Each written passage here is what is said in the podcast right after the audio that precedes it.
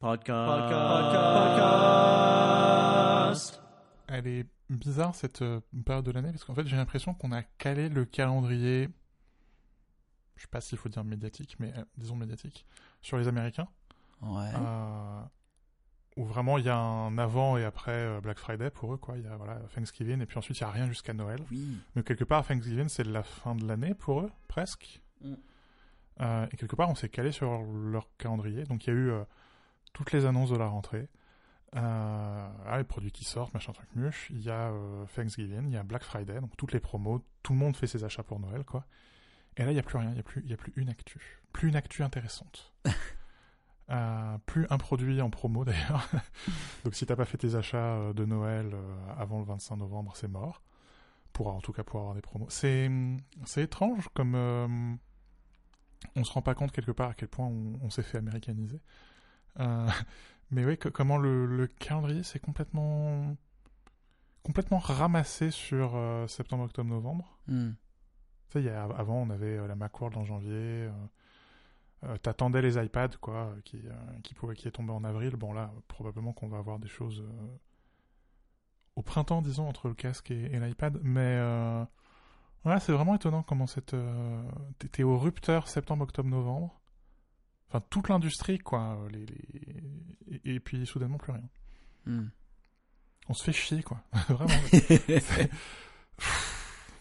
Et je, je dis pas qu'il faut qu'il me refasse le coup d'il y a 3 ans avec les AirPods Max à Noël. euh, Oui. euh, ou le Mac Pro en 2019 aussi, là, où on avait passé entre Noël et le jour de l'an à faire les photos et les tests. Mais la chute, quoi, après, euh, après Thanksgiving est quand même assez, assez brutale, quoi. Pouf, plus rien. C'est vrai que c'est une période très très chargée. hein. Euh, beaucoup de beaucoup d'annonces, de promotions, tout ça. Et euh, chaque année un peu plus, j'ai l'impression. ouais. Ouais. Et t'as l'impression, ça c'est d'ailleurs marrant quoi, le côté t'as les t'as les, les, les wrapped là, les trucs, euh, Ouais. donc Spotify qui a fait son truc. Maintenant j'ai vu qu'il y a SNCF Connect qui faisait son, son... Oui, depuis l'an dernier, mais ouais, ouais, effectivement, ils font ça. ouais. c'est absurde, absurde. Mais t'as vraiment un côté euh, 1er décembre l'année est Ouais. finie quoi. Euh, regardez les bilans de l'année. C'est- vrai qu'on fait tout en avance. J'étais frappé de voir euh, euh, chez Emma, parce que j'aime beaucoup Emma, pas la personne, le magasin. Oui. Chez Emma, il- je voulais acheter des décorations d'Halloween parce que j'aime bien décorer l'appartement selon les saisons, parce que je suis un homo festivus. Et j'avais vu, en même temps qu'Halloween, c'était, on était littéralement début septembre, et il y avait déjà un rayon Noël, c'est en même temps en parallèle. J'étais en mode, Wow. wow. Donc, euh, flemme quoi, non? Enfin, ça va trop vite. Non, ça va très très vite. En fait, ouais. c'est trop. C'est pas. C'est pas tant que ça va vite. C'est c'est que tout est en avance. Et à force d'être en avance, enfin, en avance et longtemps. Tu vois ce que je veux dire? Donc toutes les soldes sont durent plus longtemps, euh, commencent plus tôt, durent plus longtemps. Enfin, tout, tout commence plus tôt, dure plus longtemps, quoi. Oui, oui. Bah là, on va avoir. euh, je, je pense que dans la semaine qui va venir, on va commencer à avoir les communiqués de presse pour la Saint-Valentin? Ouais. ouais, bah voilà. Mi-décembre pour mi-février. Et enfin, ça, ça casse complètement ton. Enfin, dans, dans ma tête, là, y a, je sais plus vraiment quelle date on est, quoi. Ça distend tout. Déjà que pendant le Covid, on avait euh, une gestion du temps, mais alors euh, désastreuse. On est sorti de là avec deux ans de retard dans nos têtes. Ouais. Euh, là, enfin, c'est le temps est beaucoup plus, enfin, même plus élastique. Non, il, est, il est très très dense au contraire. Oui. Oui, c'est- c'est. Compressé. C'est vraiment ça, quoi. C'est Ouais. la compression de Ouais, l'élastique. Et alors, du coup, il y a. bah, forcément, il y a des endroits où l'élastique, il est tiré, tiré, tiré, tiré, tiré, tiré, quoi. Donc là, là, on est en plein dedans. où il faut, faut parcourir des kilomètres d'élastique avant de trouver euh, quelque Mhm. chose, un peu de matière. Euh, mais quand on va re-rentrer dedans, euh, cette année, ça va probablement être à fin, à partir de fin février, début mars. Waouh, qu'est-ce que ça va nous mettre dedans Euh, Mais c'est vraiment bizarre, quoi. Tout est. Même le cycle politique est comme ça, quoi, maintenant. Euh, Hmm. d'espèce de, de, de, de- de- de boulimie euh, législative et puis ensuite plus rien. Hmm. Euh, et, là, il va plus rien avoir jusqu'aux européennes que certains partis ont décidé d'enjamber. Enfin, et tout est un peu comme ça. Quoi. C'est là, on sort d'une COP et on va plus rien entendre parler du climat pendant un an parce que c'est pas important. Enfin, aussi, on va en entendre parler cet été quand il va y Oui. avoir euh, 40 jours de canicule. Enfin, il y a. C'est marrant comment, alors qu'on a accès aux informations tout le temps en temps réel, quand on est, euh, on a le pouls de l'humanité à portée de clic, mais le temps a jamais été autant détraqué. C'est vraiment, j'arrive pas à m'expliquer ce paradoxe. Ça me, et je suis, et je suis en plein dedans parce que je suis journaleux, donc euh, on, décide du cycle médiatique, quoi. Mais euh, non, je comprends pas. Ça me, ça me perturbe. Et je pense que c'est un de ces paradoxes euh, qui est sûrement explicable d'une manière ou d'une autre, sans- doute par la religion, mais euh, qui est... Comme tous les paradoxes. Mais par exemple, entre, entre le, le, degré d'avancée technique et, et, le, et le degré, par exemple, de, de réflexion ou de de choses, tu vois, enfin, ou, euh, Mm. ou de civilité, par exemple. Euh, Enfin, toutes ces, tous En fait, je pense qu'on fait peut-être des parallèles au mauvais endroit. Euh, ce qui donne le paradoxe apparent. Mais peut-être que, bon, enfin, c'est une autre, un autre sujet, une autre réflexion qui est pas du tout lancée chez moi. Si, si, non, mais c'est pareil que le. Enfin, c'est super facile de savoir. de savoir ce qui se passe à l'autre bout du monde. Enfin, les, les, les jeunes qui sont très branchés sur. Les jeunes. parce qu'il est vieux. Euh, Merde. Euh, qui, sont, qui sont très branchés sur euh, la culture américaine, euh, mais même la culture. Enfin, le, le, le moment social américain, on va dire. Oui, une bonne. Bonne mais qui. Mais qui ouais. en même temps savent pas ce qui se passe au coin de leur rue. Ouais, tout à fait. c'est, fantastique ou c'est effrayant, c'est fantastique. Ouais, euh, une collègue m'a envoyé aujourd'hui un truc qui me disait tenez si vous voulez vous déconstruire sur euh, si vous avez envie de vous déconstruire voilà tel sujet et euh, et du coup tu, tu sentais que enfin enfin comment dire la profondeur de la problématique euh, qui était euh, ce syndrome du colonisateur tu vois vous êtes des ignorants j'apporte la civilisation déconstruisez-vous et euh, c'est le, le même la même mécanique juste avec un, un wording différent, quoi, une, une expression différente. Ouais. Et ça me fascine vraiment pas mal de voir ça, cette, cette force de frappe d'une espèce de, de, de courant de pensée à la mode un petit peu. J'imagine que c'est ça, quoi. Mais euh, je sais que en disant ça, je, je, je décrédibilise beaucoup le truc. C'est, c'est, j'ai un peu honte de le dire. Mais, mais je crois que ce, enfin, on s'approprie, enfin pour beaucoup, s'approprier juste le langage suffit en fait à avoir cette posture euh, de supériorité Ouais. et, euh, et, et montre à quel point ils sont inférieurs justement. Et c'est, Mm, mm, mm. ennuyeux. Mais du coup, tout est subtilement cassé, quoi. le temps et l'espace. Mm. Et euh, enfin, forcément, comme, comme on sait qu'Apple va présenter son casque, enfin, va commercialiser son casque dans, dans, dans quelques semaines, j'y pense un peu, quoi, parce que c'est un casque qui réinvente l'espace. Mm. Et ouais, je me dis, ah ouais, donc. euh, dans le monde réel, j'ai déjà du mal à concevoir le temps et l'espace, euh, et puis à faire mettre un casque par-dessus. Euh, ou déconstruire, quand, premier truc que, que- qui m'est venu à, à l'esprit quand t'as dit déconstruire, c'est mais attends, je, je... ça fait quelques, quelques décennies que je suis sur cette planète et je suis toujours pas certain d'être un adulte bien construit, alors quand t'aimes déconstruire, c'est... Euh... Ouais, C'est un mot pas. très très très embêtant. Euh, Ouais, ouais, ouais. Ce choix de mot est très particulièrement redoutable, je pense, et malheureux. Ouais. J'aime bien le sentiment, mais le mot est le mot pervertit le sentiment. Ouais. Oui, c'est ça, c'est ça, c'est ça, Mm. c'est ça, c'est ça. Eh bien, ça commence lourd. Regardez. Regardez. Alors, euh, du coup, euh, on passe de Saint-Augustin à euh, Disney. J'avais, j'ai regardé, il y avait au cinéma avec Adrien, Wish, Achat et la bonne étoile. je sais même pas ce que c'est. C'est un mauvais film. tu as ta réponse. J'avais, j'avais fait une critique, mais je sais même pas si j'ai le cœur de la dire en vrai. Est-ce que je l'ai dit ou pas? Allez. Allez. Esprit de Noël. que... Cadeau. oui, ou je vais être sur la liste avec le charbon, moi, je pense plutôt. hein. Euh, attends. Parce que, évidemment, du coup, je... voilà. Alors, je vais un peu lire ce que j'ai écrit. Mais j'ai envie de lire ce que j'ai écrit, Anthony. Est-ce qu'on peut m'en vouloir? Je ne crois pas. Je ne crois pas. Bon. Le nombre de références aux autres Disney sème le doute. La raison d'être de Wish est-elle dans un conte qui veut faire passer un message ou un prétexte à ses références? On peut en douter vu la médiocrité du résultat. Il aurait pu y avoir des choses vraiment intéressantes. Attention, attention, attention. attention. Genre, l'ancrage de la diversité. Ça, c'est très intéressant. Les personnages qui fuient leur pays, qui cherchent à être protégés, c'est très bien. J'ai trouvé ça très logique. Parce que c'est très rare de voir des endroits euh, dans les films actuels où la diversité a un sens. Géographiquement, socialement, tout ça. Là, il y a des gens très divers. Ils, sont tous, ils ont tous convergé au même endroit pour une raison. On l'explique pourquoi. C'est super. Dans Encanto, ça n'a aucun sens, par exemple. Euh, Il y a une brève. Non, mais c'est vrai, je suis désolé, désolé, je dis les choses. Euh, dans la House of the Dragon, ça a beaucoup de sens. Dans euh, les zones de pouvoir, zéro sens. C'est. T'as un elfe noir, tu sais pas d'où il vient, alors que tout le monde est blanc. C'est en mode, ok. Euh, Non, mais oui, oui. Alors, Oui, oui, Il y a une brève tentative d'esquisser, euh, euh, oui, je suis très euh, léger, une backstory et une réflexion sur l'absence d'un membre de la famille. Ça, je, trouve, je trouve ça assez touchant. Il y a aussi un message anti-Disney dans ce film. Euh, on dit que faire un vœu c'est bien, que travailler pour le réaliser c'est mieux. Donc c'est assez rare dans un Disney. Euh, Oui, ça, ça paraît sensé. Ouais.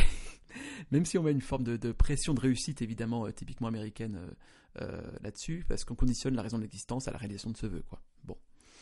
Et je trouve que les décors sont super beaux, ça c'est esthétique, c'est bien. Bon. Maintenant, ce qui ne va pas. Mais, mais, mais t'as écrit un oui, c'est pas roman, fini. en fait. C'est pas fini. Les- non, mais je- je- j'en ai marre de ce genre de film, en fait. J'en ai marre, Anthony. Je- je- et je veux plus, je veux plus cacher que j'en ai marre. Tu vois ce que je veux dire? Donc, ce que tu as moins aimé, du coup, Voilà. maintenant? Alors, trois heures plus tard, les mobiles du méchant sont absurdes. Mais genre absurdes. Ça aurait pu être tellement plus logique s'ils avaient creusé un peu l'histoire personnelle. Mais là, elle est esquissée en une ligne, on n'en parle plus du tout. Je vais pas dé- développer, mais voilà. En fait, rien n'a de sens en général, parce qu'il y a mille références dans le dans l'intrigue de Wish. Mais Wish est aussi un patchwork de concepts, d'univers, de tentatives, voire d'acharnement thérapeutique pour faire exister une chimère. Par exemple, elle, on salue les étrangers là-dedans en disant bonjour, euh, shalom ou salam. Mais on vit dans un pays de magie et d'étoiles qui réalisent des vœux. Euh, on détermine qu'on a un seul vœu dans la vie, mais on ouvre la porte à la possibilité qu'il y ait plusieurs vœux possibles euh, ou des vœux qui changent avec le temps. Donc en fait, il y a un ancrage qui est extrêmement faible, si tu veux, parce que ça essaie de faire cohabiter le monde merveilleux et notre monde à nous. Et il y a des vœux du style le vœu de ta vie, et le vœu c'est euh, bah, genre je veux jouer de la guitare, tu vois. C'est pas un vœu de vie, tu vois ce que c'est pas ça la vie.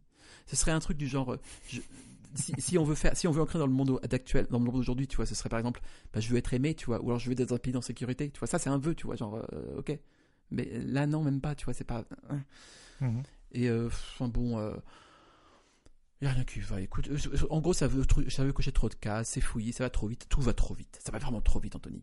Les chansons euh, veulent trop être le prochain libéré délivré, euh, fait chier. c'est- sans surprise, en fait, Wish, sans surprise, Anthony, c'est une contrefaçon de Disney. Ça partage son, son nom avec un site de fumiste, mais oui, bien sûr que oui. Oh. Et l'analogie s'arrête pas là. J'ai beaucoup de dire, à dire sur la Oh. religion du film, bien entendu, mais bon, je vais pas, je vais euh, épargner nos lecteurs. Mais voilà, je pense que nos, nos lecteurs- nos auditeurs, pardon. C'est à cause du boulot, ça, parce qu'on parle Ah. d'utilisateurs. Ils, ils disent toujours utilisateurs du site. Non, c'est des lecteurs. Lecteur. C'est pas des utilisateurs, ça n'existe pas. Mhm. J'utilise pas un site d'information, je le lis. Euh. Je, je me battrai, je mourrai sur cette colline, Anthony. Et euh, voilà. Enfin, du coup, euh, c'est nul. Je pense qu'il ne faut pas le voir, ou alors le voir pour. euh, Je pense que le risque de le voir, c'est qu'on risque d'apprécier certaines choses. Et je pense qu'il ne faut pas apprécier ce film. Voilà.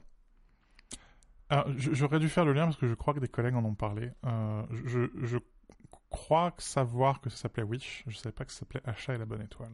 Euh, Ce qui est drôle parce que achat, du coup, euh, sur Wish. hein. Oui, voilà. La bonne étoile, c'est les classements aussi, bien entendu, parce que du coup, tant qu'à faire, voilà. Non, non, tout va bien là-dessus. Euh, Je, je- je vais te charitable parce que c'est bientôt Noël, on va être bien d'accord. Mais bon, ouais, euh, non, Wish, c'est de la merde. Désolé. Ah, je, je suis pas allé au cinéma, je, je continue mon exploration des catalogues de services de streaming parce que je paye un abonnement Canal Plus beaucoup trop cher. Euh, hashtag je donne de l'argent à Bolloré. Et j'ai un peu honte. Pourquoi? Euh, Ça va, ça va. Et je. je suis épuisé, mais littéralement, quoi, par euh, le sérieux de tout. Hmm. Euh, on a regardé une bande-annonce d'un truc vaguement comédie romantique sur Apple TV+, et t'avais l'impression que c'était un documentaire sur l'ordre des nazis, quoi. Tellement c'était, mais, lourd et angoissant et, et plein de... Un, un- un niveau d'investissement qu'on te demande alors que c'est une comédie romantique, tu fais non, non, ta gueule. Euh, on a commencé à regarder Platonique, par exemple, sur TV+, et pourquoi? Pourquoi est-ce que tout est si lourd? Pourquoi est-ce que les sentiments sont tellement surjoués? Pourquoi est-ce qu'il y a tellement d'enjeux toutes les trois minutes pour un machin qui est censé faire rire? Du coup, j'ai regardé Scott Pilgrim Takes Off. Ah. Parce qu'il y a beaucoup moins d'enjeux, et puis c'est Scott Pilgrim, euh, qui est donc... euh, Je sais pas s'il faut parler d'adaptation du film qui était une adaptation d'une bande dessinée, enfin un truc dans le genre. question. Hmm. Euh, qui du coup se présente, je sais pas, sous forme d'un animé, quelque chose comme ça, on pourrait dire. Oui, c'est un animé, oui. Mais qui est pas un, euh, qui, qui est pas un- une version animée du film, quoi. C'est un, un remix euh, d'Is Is the. Verge. Je pense que le mot est bien trouvé. Où euh, le premier épisode est. c'est marrant, je regardais avec Cécile. Cécile n'a pas vu le film. Euh, elle a des défauts, cette fille. Oui, franchement, je suis très Ah. déçu. Et moi donc. Euh, mais j'étais comme un, comme un gamin face au premier épisode parce que c'est un, c'est une recréation presque plan pour plan du, du film, Oui. sauf que Sauf que. elle est, euh, elle est livreuse euh, Netflix plutôt qu'Amazon. Euh, ce qui est logique, parce que c'est produit par Netflix.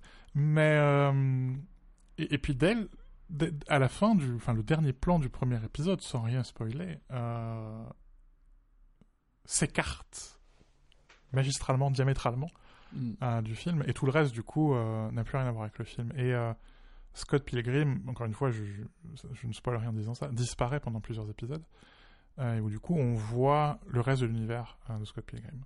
Ouais. Et oui, oui, C'est bien. Oui. C'est super bien. Et c'est tellement profond, Oui, oui. genre, euh, tu sais ouais. Ouais.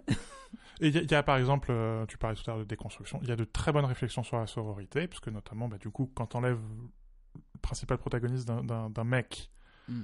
euh, enfin d'un film sur un mec, euh, qui combat des mecs pour avoir une fille, Mm. euh, et que soudainement t'enlèves les mecs, euh, et tu désarmes les mecs, parce que quelque part, toute l'enquête pour retrouver Scott, c'est aller voir justement euh, les ex de Ramona Flowers, et, et quelque part les démonter, les déconstruire. Euh, mais où il y a beaucoup de sororité, quoi. Tu vois justement les filles prendre le pouvoir dans le dans l'intrigue, dans la narration, mais pas de manière bête, quoi, pas de manière naïve ou servile. Euh, Non, c'est ça. Et du coup, et du coup, c'est c'est c'est pas naïf. Et du coup, et profond, c'est un bon mot. Ça fait vachement mieux le job euh, que tout un tas d'articles ou de documentaires ou de films très sérieux Mm. euh, sur, ce- sur ces sujets-là. Quoi. Ça le fait de manière... Enfin, tu peux mettre des gamins devant ça Oui. euh, et leur faire apprendre des, des- des- des choses sur le rapport entre les garçons et les filles, les sexualités, parce qu'il y a justement des, passages assez truculents sur un, un- un hétéro qui se découvre homo. Enfin, tu peux faire ça sans toujours avoir l'impression d'avoir un flingue sur la tempe, quoi. Et la musique, bordel, la musique C'est génial. Mais ça peut être, c'est ça qui est qu'on a oublié, je crois, c'est que ça peut être réjouissant en fait. Ouais. Euh, c'est, on a plus, on a besoin de plus de Scott Pilgrim. Ça m'étonne pas que ce soit japonais euh, dans l'animation et tout, euh, la conception. Je, je com- du coup, on le regarde en japonais avec Adrien. Mais euh, ce qui est très étrange. Hein. je te cache pas. Ça fait Parce quoi C'est Scott Pilgrim? Oui. Oui. Mais les voix sont géniales. hein. Mais euh, j'étais habitué aux voix du, du film, donc c'est génial qu'ils Mm. qu'ils aient pris le casting euh, du film et tout. Mais c'est. euh, dans cette manière d'aborder les. Enfin, je sais pas. Il y a, il y a- il y a une. lé- légèreté profonde que qu'on a un peu perdu, je crois. Mhm. Ou, ou qu'en tout cas qu'on fait, qu'on exécute de manière différente et qu'on pratique différemment. Mais ouais, c'est. Les trucs occidentaux sont quand même vachement lourds et tristes. hein. Ouais. Mais il y a, il y a, enfin, il y a vraiment, enfin, c'est pas, je sais pas si c'est un refus de la légèreté ou si c'est, euh, mais de la même manière que euh, confusion entre la nouveauté et l'innovation, il y a un, on confond le, le, on confond être sérieux et se prendre au sérieux. Hmm.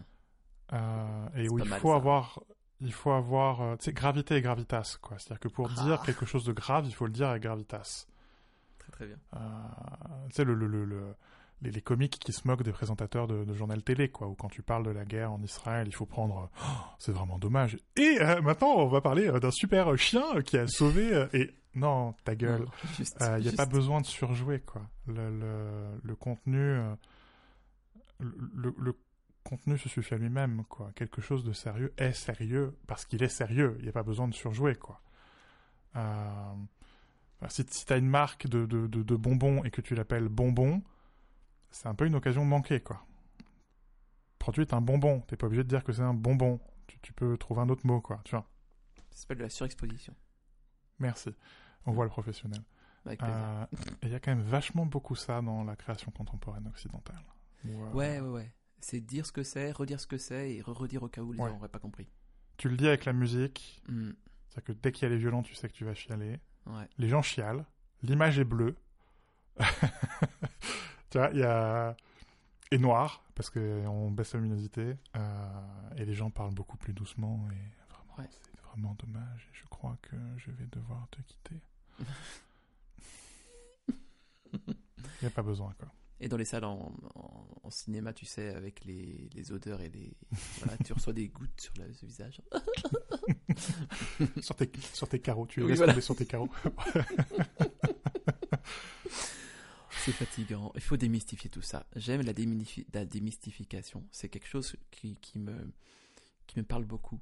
Euh, je crois que depuis le 19e, on est, on est trop sérieux, ouais. Parce qu'on peut-être qu'à à cause de la mort. non, mais tu vois ce que je veux dire? Je crois que non, mais dans un des paradoxes euh, fascinants de, de- de- du progrès, le recul de la mort, euh, aussi bien en termes d'espérance de vie médicaux euh, que en termes d'apparence, parce qu'on est moins confronté à la mort physique, on la Mhm. voit moins en tout cas, Mhm. Euh, fait qu'on en a encore plus peur et on est encore plus obsédé par ça.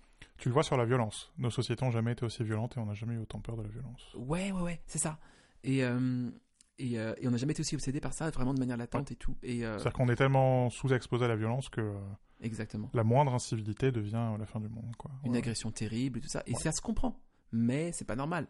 Ouais. Et euh, ouais, il y a, il y a- Ouais.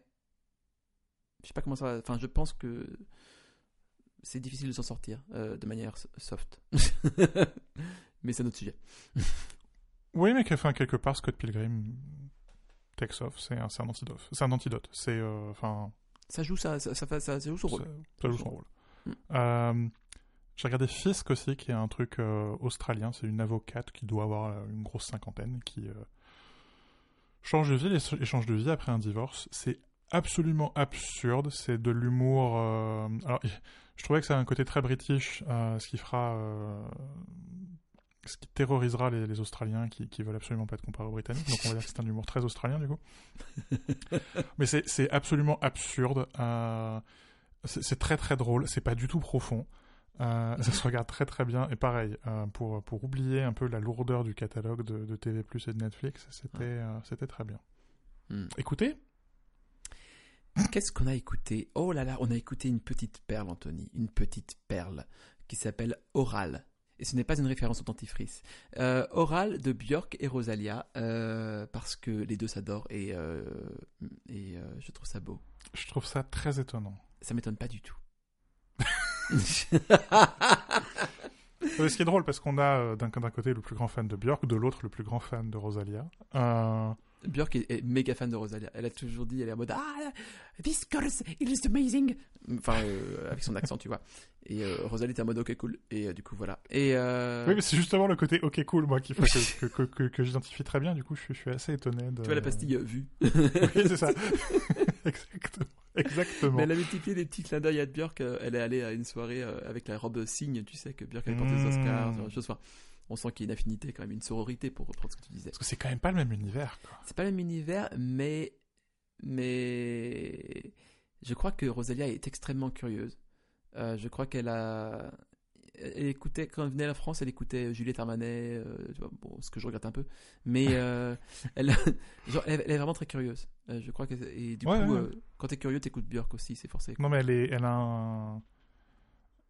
J'allais dire, elle est pansexuelle de la musique, mais euh, enfin, c'est- elle a un horizon musical euh, Oui. Extrêmement vaste. extrêmement vaste. Donc, oui, je suis... enfin, oui, oui, quelque part, oui, ok. Un peu comme les caméléons, tu sais, avec les deux yeux très mobiles Ouais. de chaque côté du. Voilà. Mais quelque part, tant mieux si ça peut euh, contribuer à adoucir les rythmes reggaeton qui, euh, des, des derniers morceaux qui sont un peu répétitifs. je suis pour. Hmm. C'est le problème du reggaeton, ça, ouais. Mm. Ben justement, c'est un morceau de reggaeton. Euh, du coup. Euh, en fait, c'est un très vieux morceau de Björk euh, qu'elle avait écrit entre Homogenic et Vespertine, je sais plus que- dans l'ordre lequel, dans le- l'ordre des albums. Donc c'est la c'est la jeune voix de Björk, ce qui fait très plaisir à réentendre parce que bah c'était une voix vraiment super. Hmm. Et elle décrit ça comme du, du bonbon pour les oreilles. Et c'est du bonbon pour les oreilles. Euh, c'est des, des- il y a des chœurs, il y a des violons. Et ça parle de j'ai envie d'embrasser cette personne que je viens de rencontrer. Est-ce que je devrais Est-ce que je devrais pas Il y a une ligne que je peux pas traverser, que je peux pas franchir euh, tant que voilà. Enfin, donc c'est extrêmement bien écrit sur un sentiment hyper identifiable. Je trouve ça merveilleux. Enfin, je trouve que c'est c'est un morceau que, que je trouve merveilleux, juste merveilleux. C'est un petit beau, un beau cadeau de Noël, je trouve. Même si c'est pas du tout pour, pour Noël qu'elle l'a lancé, c'est pour sauver les saumons euh, euh, en Islande. Mais voilà, Oui, oui. Peu importe. Je prends ce que je, prends ce que je trouve. Hein, voilà. J'ai écouté aussi Random Access Memories de Daft Punk en version Drumless Edition. Pourquoi tu t'es imposé ça? Parce que je suis une pupute, Anthony. C'est ça la réponse. Il n'y a Ouais. pas d'autre réponse possible, je crois. Ouais, ouais. J'ai écrit ma, ma, ma- mon analyse en, en, en, en- en deux phrases. Si la question est pourquoi cet album, la réponse est sans doute parce que. je, Ouais, ouais. je pense qu'on peut chercher plus loin.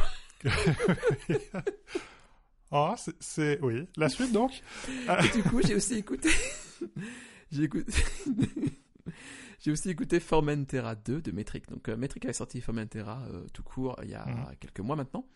Et donc, euh, je sais pas si. Il y a un nom de ce principe où tu vois toujours la même chose une fois que tu as été confronté au concept que tu as découvert. Tu vois, tu découvres quelque chose et après tu, le vois partout.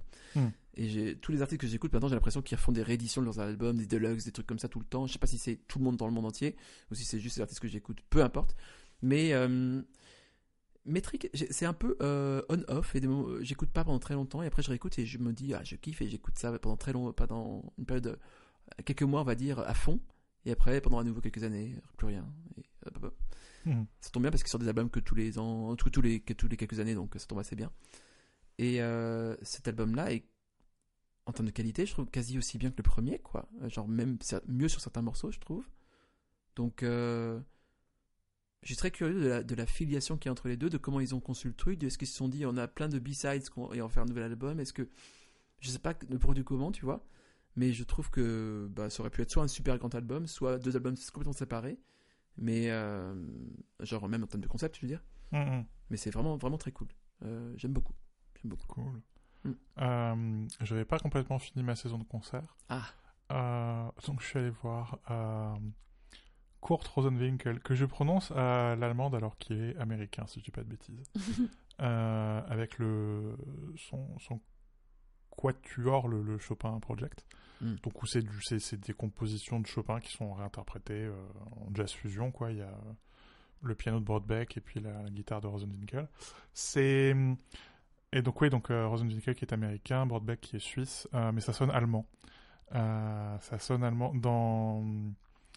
Il y a un son du jazz allemand quoi, super compressé, super chaud, les contrebasses très en avant, la batterie très ronde. Euh, et il y avait tout ça, mais en live. Ah. Et euh, donc le batteur qui a longtemps été le batteur de Brad Meldo et le contrebassiste était très très en avant du coup, même dans la même même dans la balance quoi. Ah, c'est rare ça. Euh, alors que t'es censé euh, écouter, enfin Chopin c'est plutôt le piano et puis Rosenwinkel qui est quand même euh, le type au- autour duquel le projet a été écrit. En tout cas Broadbeck pensait à Rosenwinkel quand il a quand il a fait les les, les, les compos. Donc c'est assez marrant quoi. Du coup c'était euh, c'était un son assez particulier euh, pour du live. Euh, c'est aussi du jazz très écrit, donc même s'il y a beaucoup beaucoup d'impro, c'est des impros très familières parce qu'il ouais, il a une manière d'improviser qui, est- qui est très à lui, quoi. Hmm. Donc c'était, tu pouvais presque l'écouter en live de deux manières différentes, qui étaient, euh, je pense une grande partie de la salle était là sans savoir ce qu'ils venaient voir, donc euh, voilà, c'était, Ah, c'est du Chopin, Euh, et notamment le morceau rappel, c'est ah bah oui, c'est le seul morceau de Chopin que je connaisse. Soudain, enfin tu le sens à l'intensité des applaudissements, quoi, sûr, le degré sûr. de reconnaissance du morceau. Donc tu peux le regarder comme ça, quoi. Enfin, tu peux l'écouter comme ça, et puis tu peux l'écouter comme un musicologue, quoi, où t'es là en te demandant, alors attends, pourquoi il a fait ce choix-là, et... mais en, en live et sans que ça prenne beaucoup de temps de cerveau et sans que ça te coupe du truc, Euh, parce qu'il y a à la fois un truc très familier, parce que c'est Chopin, parce qu'ils improvisent d'une manière super euh, régulière, quoi, Euh, très formulaïque. Quoi. En même temps, c'est vachement bien. Hmm. Donc ouais, c'était plutôt sympa. Et puis au hasard des des recommandations d'Apple Music, puisqu'en ce moment je me remets à utiliser Apple Music pour des raisons que j'ai expliquées sur sur Zinzolin. Oui. Euh, je trouvais un machin, un machin qui s'appelle Studio Pigalle. C'est euh, un espèce de who's who du, jazz français un peu électro. Euh, Il y a Ishkiro dont j'avais déjà parlé ici, il y a Monsieur Mala, il y a Montfort, il y a Gauthier et tout. C'est euh, une chouette intro à la scène française de cette génération là qui monte qui est pas euh, c'est pas juste de la reprise de standard mais c'est pas non plus euh, il y a une tendance chez les jeunes jazzeux à faire des compos euh, à la fois très académiques et à la fois très euh, différentes, juste pour être différentes. Ah tu oui, vois ce que je veux dire? Je très bien ce que tu veux dire. Enfin voilà, le, le bon élève qui, euh, qui a eu 20 sur 20 euh, en cours de musicaux et qui du coup fait des trucs un peu compliqués et teste l'harmonie et la disharmonie et machin. Enfin, c'est pas ça, mais en même temps Ouais. c'est pas juste des reprises de standards quoi. Ouais. Euh, et c'est du jazz, mais du jazz qui est en prise avec la culture, donc du jazz vivant quoi. Qui a pas peur de faire de l'électro, qui a pas peur, a pas peur de faire de la hip-hop, qui et donc c'est sympa. Mhm. Et c'est marqué volume 1. Donc j'espère qu'il y en aura un deuxième, et un troisième, et un quatrième. Parce que c'est fun, quoi. Euh, ça se justement, ça se prend pas au sérieux. Il y a le côté très expérimental, le côté on s'est enfermé euh, au studio Pigalle et on a enregistré un album. Du coup, il y, a un- il y a moins d'enjeux, quoi. Tu sens que euh, ils ont pas peur de faire des erreurs. Mhm. Euh, et tu te dis, ouais, ça peut être sympa un projet sur 5-6 ans, euh, faire passer toute la jeune scène là. Si t'as envie de te remettre à jour, c'est euh, pas mal. Ou si t'as envie de découvrir, pour, pour toi, euh, dans ton cas, euh, je, trouve ça, je trouve ça sympa. C'est une bonne idée, je trouve. C'est une bonne manière d'aborder le, enfin l'initiation à ça. Ouais. Euh, c'est c'est une euh, et surtout dans le croisement des genres, c'est Mm. peut-être une manière la plus la plus humaine en fait d'approcher cette cette cette mé- enfin c'est une bonne méthode je trouve. Ouais. C'est une espèce de sampler, mais euh, sans que les albums que tu samples soient sortis. Tu vois, c'est on sample avant qu'ils même qu'ils fassent des albums pour certains. Excellent. Ouais. Euh, je trouve ça, je trouve ça sympa. Et puis je suis euh, assez admiratif de, de la bibliothèque municipale de Lyon, puis des bibliothèques municipales en, en général.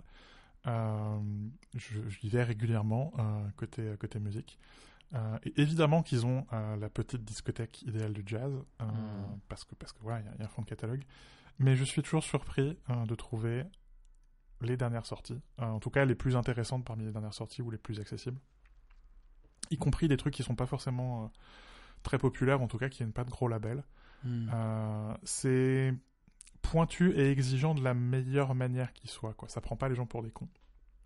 Tu sens l'exigence culturelle de la bibliothèque. Quoi. C'est, il y a le fond de catalogue parce que c- on est une bibliothèque, mais on fait pas que les classiques. Quoi. On, on a aussi comme comme objectif, comme volonté, comme vision de te pousser un peu dans tes retranchements, toi, euh, consommateur de la bibliothèque. Et justement, t'es pas consommateur, parce qu'il n'y a pas d'échange monétaire. Euh, t'es citoyen, et donc on, t'élève. Euh, c'est un peu déprimant que ce soit un des derniers endroits où c'est le cas, mais je trouve ça en même temps très enthousiasmant. Il y a encore un des endroits où on a un peu d'exi- d'exigence et, et qui est pas euh, qui est pas condescendante quoi. C'est pas Ouais. tiens regarde euh, le, le savoir qui coule de moi quoi. Euh, surtout en cette saison quoi où la bibliothèque c'est un des seuls endroits chauffés et donc évidemment ça brasse un public bah, qui vient parce qu'il fait chaud à la bibliothèque. Je, trouve, enfin je trouve toujours c'est- triste, mais en même temps, je trouve ça un peu joyeux, quoi, d'avoir cette espèce d'amicale des, des SDF qui est autour de, du, du- de la salle musique, euh, qui est, qui, qui est allé chercher son CD, qui écoute de la musique, et, ils- et ils papotent l'après-midi, et ils écoutent de la musique, quoi. Euh, tu fais oui, c'est voilà, un, un espèce de sociabilité où personne vient leur demander des comptes, où leur présence n'est pas jugée incongrue. Mm. Euh, ou quelque part leur statut on s'en fout parce qu'il n'est pas mesuré à l'aune de l'argent qu'ils ont ou qu'ils n'ont pas dans leur cas. Euh, c'est juste ils profitent d'un bien culturel, le même que celui que toi qui n'est pas du tout dans la situation financière, euh, tu, tu- tu viens en profiter aussi. Donc quelque part t'es mis sur un pied d'égalité culturelle quoi. Et un- t'es d'autant mis sur un pied d'égalité que la programmation, enfin le catalogue de la bibliothèque est ultra exigeant. Mm. Euh, et donc il y a le même degré d'exigence pour moi que pour eux. Mm. Et, euh, et je trouve ça incroyablement enthousiasmant. Ça reste. euh, Enfin, c'est une formidable incarnation de la démocratie. La bibliothèque, bordel. La bibliothèque. T'es vraiment idéaliste. Euh, Connard. non, non, par contre, je suis, enfin, je suis genre à, 1000 fois- à 1000, 10 000 enfin, autant de pourcents que je peux sur le, le, le, le besoin d'être stimulé, quoi, d'être tiré vers le haut. Hmm. C'est, euh, et je crois que c'est quelque chose qui est extrêmement difficile à faire soi-même et que euh, si c'est une des fonctions support de la société qui devrait être, Ouais. être acquise, euh, de tirer vers le haut pour, euh, ouais, d'être exigeant avec les gens en fait. Il n'y a, pas de présupposé que des. Quand, quand tu regardes, enfin, je passais aussi dans, dans, dans, dans l'atrium de l'entrée, là, il y a euh, tout un rayon, donc, souvent là où les gens viennent d'ailleurs pour lire la presse, mais il y a un rayon où il y a pas mal de bouquins qui sont sortis, et il y a à la fois des bouquins pour les enfants, des bouquins pour les adultes, des trucs très généraux, des trucs très pointus. Enfin, il n'y a pas de présupposé sur qui tu es. Hmm. C'est agréable. Hmm. Ça, c'est pas euh, tu rentres dans un magasin et euh, il y a un présupposé sur qui tu es, pourquoi tu es là, ce que tu viens acheter, ce que, enfin, le côté euh, t'es fiché avant même d'avoir mis le pied dans un magasin, quoi. Non, là, c'est euh, le citoyen, polyforme, peu importe qui tu es, il y a à manger. Hmm. C'est chouette. Ça, c'est le, le, le- le contre-algorithme, quoi. Hmm, Au lieu de te filer un truc dont on pense que vous allez aimer, c'est on sait pas si vous allez aimer, donc on vous a mis tout ça. Mm. Prends, fais. Ah, c'est chouette. C'est chouette, bordel. Mais parler de bibliothèque, est-ce que tu veux parler de ce que tu as lu du coup tant qu'à faire? Moi en premier, d'accord. Parce que Euh. je, je vais être honnête, j'ai pas grand chose à dire hein, parce que le, le Japon arrive. euh, clairement, je lis que des trucs sur le Japon depuis, Le guide, depuis le guide du retard, est-ce que tu as lu le guide du retard? Et j'ai même pas lu le guide du retard. Oh. Je sais. Mais c'est parce que c'est un peu trop de gauche, je crois. N'importe quoi. Non, non, mais. euh, non, mais c'est le problème aussi de, de, de, de l'époque Internet, c'est qu'il y a trop de trucs. Et pour le coup, pas assez bon. Euh, je, crois que, je crois que le guide du retard, ce serait. Il faudrait deux guides, tu vois. euh, un Hmm. Michelin, un routard, et c'est tout. Et, et, et démerde-toi avec ça, quoi. Là, j'ai trop de trucs, j'ai trop d'Instagram, j'ai trop de blogs, j'ai trop de ceci, cela. Trop de recommandations. Et du coup, j'ai une FOMO euh, qui explose le compteur. Et, et c'est, c'est presque c'est difficile de se dire. Enfin, il faut se forcer à se dire c'est quand même un voyage de plaisir. Ça va être bien, quoi qu'il arrive. Genre, c'est pas grave s'il y aura des trucs. C'est pour ça que Cécile et moi vont changer la manière de partir en vacances. Mm. Euh, outre le fait que, contrairement à toi, on prend pas l'avion, donc on va moins loin. Euh, mais euh, mais euh, on se met maintenant de côté une voire deux journées où il y a rien de programmé. Et en fait, on le soir ou le, enfin la, la veille au soir ou le matin même, on décide où on va aller. Euh, donc par exemple, la dernière fois, on est allé à Strasbourg et on s'est dit la veille, bah tiens, demain on va aller à Karlsruhe. Euh, et donc soudainement, tu es dans un autre pays Mm. avec une langue que je n'avais pas parlé depuis des années alors que j'étais bilingue euh, et c'était très dur. Non, tu c'est en plus, dans- tu vas direct, tu vois, genre en mode. Non mais c'est et et c'était fun. Ouais. Euh, ou pareil en Belgique quoi. Ou alors en plus c'est facile quand quand t'es dans la métal Europa parce que soudainement t'as du train partout et tu peux changer de pays en une demi-heure de train. Euh, Et oui, la fin, tu peux même, au- même à l'échelle du Japon, quoi, tu peux dire non, là, ce jour-là, on- il est banalisé. Euh, et puis le matin, on va aller à la gare, et puis le premier train qui part, on le prend. Euh, et oui, enfin, je sais pas, peut-être que c'est l'antidote, peut-être que c'est euh, se dire, bah voilà, on, on se, on se force à se perdre, quoi. Tu sais, on, Mm. on sort pas Google Maps. En tout cas, pas, pas tant qu'il y a de, pas de, tant que c'est pas l'heure de rentrer, quoi, ou qu'il y a un ça. danger, un péril imminent pour notre vie. peut-être. Peut-être. Non, c'est une bonne idée, ça me plaît bien. En tout cas, c'est très romantique. Au sens euh, courant littéraire et artistique. Merci. J'ai eu peur deux minutes. Non, t'inquiète. Euh,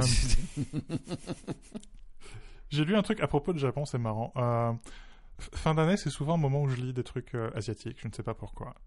Euh, et donc là, j'ai lu coup sur coup de la littérature chinoise, de la littérature coréenne, et je vais finir avec de la littérature japonaise.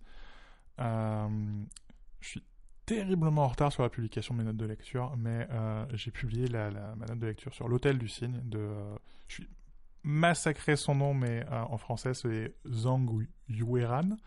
Hmm. Donc on est en Chine.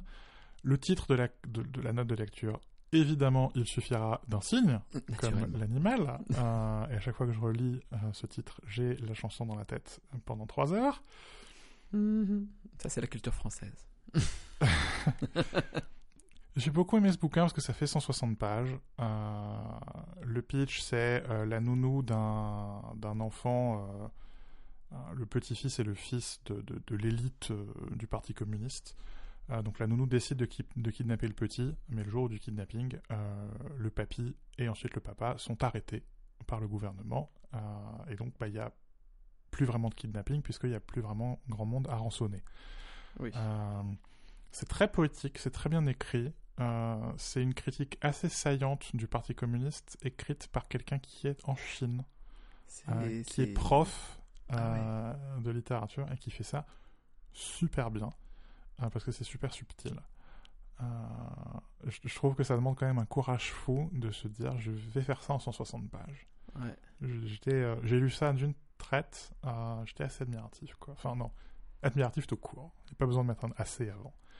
Ouais.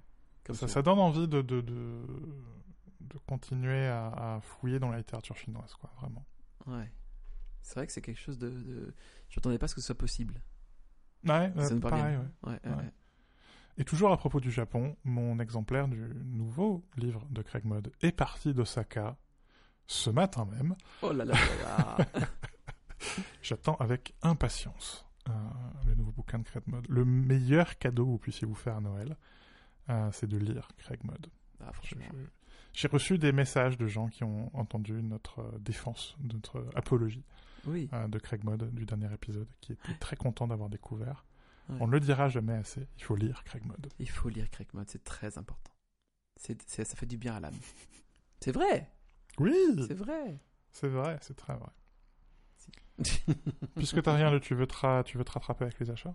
J'acheta des choses, Anthony. Bon, évidemment, je vais passer sous silence les achats de Noël parce qu'il y a beaucoup de petites euh, babioles euh, hors de prix euh, qu'il faut absolument offrir à- autour de soi. Euh, Mais euh, la, la régulation des amitiés et des, des relations de famille c'est, ça. par l'argent. c'est très littéralement ça. Mm. Euh, du coup, à côté de ça, euh, je me suis quand même fait un peu plaisir parce que euh, j'aime dépenser de l'argent quoi qu'il arrive. Donc faire, faire des, faire des cadeaux me fait plaisir, mais j'ai aussi acheté des choses pour moi. Donc j'ai acheté un vide-poche en cuir, figure-toi. Nice. Et je me suis rappelé toi, en fait, euh, de toi. Je me suis rappelé à toi, que, toi, sans, pour toi, à côté de toi. Bon, dont toi. Euh, je me suis rappelé. j'ai pas la préposition, écoute, c'est la vie. Euh, mais j'ai ce vide-poche en cuir, et ça, ça vaut toute préposition du monde.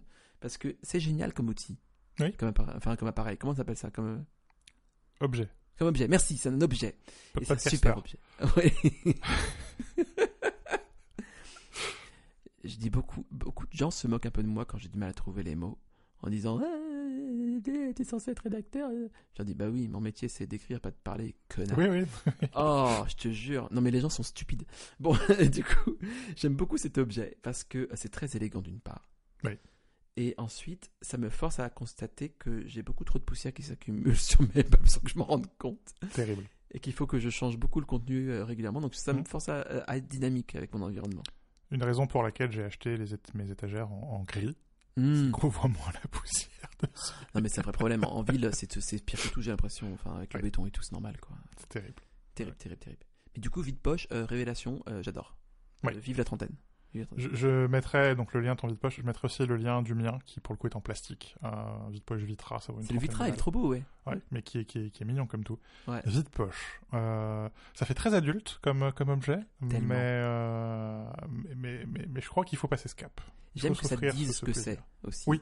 J'aime Oui. ce- honnêteté, l'honnêteté de l'objet. Oui, et tu vois, Ouais. c'est pas un saladier ou une assiette que tu as récupéré, quoi. C'est un vide poche. C'est un vide poche. Vide poche. Il est et vide poche il restera. Même le mot est sympa, vide poche. Et le, vo- le mot est très sympa. Ouais. En vidant tes poches, tu vides un peu ton cœur? Non, mais il y a un côté, tu rentres à la maison, quoi. Tu vides tes poches. Mm. Vide poche. Je, je- oui. Tu serais adepte, toi, de la tenue d'intérieur? Très. Ouais. J'hésite Ah, à je, change de- d'uniforme quand je rentre chez moi. Ah ouais, tu changes, ouais. Ouais, ouais, je me change quand je J'en dirais que c'est la première chose que tu fais, c'est ça enfin, Euh, genre, oui, ouais. oui, oui, oui, oui, oui, Ouais, oui. ouais, ouais. J'hésite vachement. Ouais, ouais. Non, il faut pas hésiter. Il faut... Du coup, c'est quoi que tu as des jogging, des trucs comme ça? Je, je ne le dirai pas pour des pour, euh, pas casser le mythe. Euh, Un string Léopard mais non, je suis pas en jean, cardigan et chemise euh, toute la toute la sainte journée. Désolé. Oh. Sinon, j'ai acheté une mandoline. Les que mandolines, c'est la vie, c'est aussi un peu la mort. C'est alors ça me fait ça, ça me terrifie Anthony. Donc On vraiment, parle pas le d'instruments fait de musique. non mais le fait oui, le fait de penser à cette mandoline qui est dans le tiroir de la cuisine me fait physiquement peur parce que je sens mes doigts se rétracter. Tout comme le- les testicules dans l'abdomen en eau froide. Oui. C'est euh, c'est ça me terrifie. Je, je j'ai C'est peur. exactement la même sensation. C'est fou. hein. Exactement. Ça se rétracte. Oui, oui, oui. Ou comme les, les cornes des escargots. C'est genre. Voilà. ah, ah, ah. Donc euh, je, je, je suis très heureux de l'avoir et je crois que je ne m'en servirai jamais. Je l'ai servi une fois et ça- je me suis déjà abîmé l'ongle avec donc j'ai en mode Ah ça me terrifie Anthony. Les mandolines, c'est un. Enfin, la, la, ta pr- la première mandoline, parce que ce, ce sera pas la dernière, Ah, euh, c'est un achat qui appelle un autre achat, et cet autre achat, c'est un gant de coupe C'est un gant en côte de maille ultra fine. Ça existe? Oui. Mais c'est merveilleux. Euh, fantastique. Putain, j'aurais dû mettre ça dans ma liste de Noël. Et c'est comme ça que tu te retrouves avec 1500 objets dans ta cuisine. Euh, mais dans le cas de la mandoline, c'est tout à fait justifié. Mais ce- je sais que c'est ce qui me, enfin, c'est ce qui me sauve, c'est la taille de la cuisine. Parce que si j'avais plus de rangement, mais ce serait terrible. Genre, euh, j'aurais un mixeur, j'aurais un robot pâtissier, j'aurais tout, tout, tout, tout, tout. j'aurais un, un truc euh, air fryer, j'aurais, euh, je pense, je pense que j'aurais un, un espèce de four à toaster, genre le Balmuda, tu sais, Oui, japonais. là. Oui, oui, avec Non, le, mais- le- la vapeur, là. Oui. Parce que je suis une biatch de ce genre, Tony. Faut réchauffer la pizza, c'est tellement bien. La Si vous avez un, on fait pas des guides de Noël, mais si vous avez un, un, un- un ami, un proche qui aime la, mu- la, la- la cuisine, si vous avez un gros budget, le toaster Balmuda. Si vous avez un petit budget, une mandoline de cuisine. Je, je connais pas un amateur de bouffe hein, qui, serait déçu de recevoir euh, une mandoline de cuisine. Et si c'est quelqu'un que vous n'avez pas, raison de plus. En, en plus, oui, si c'est quelqu'un que vous aimez, juste la, la, la mandoline plus le grande coupe. Si c'est Mm. quelqu'un que vous détestez, juste la mandoline. Juste la mandoline. Et la plus, la plus oxydée possible.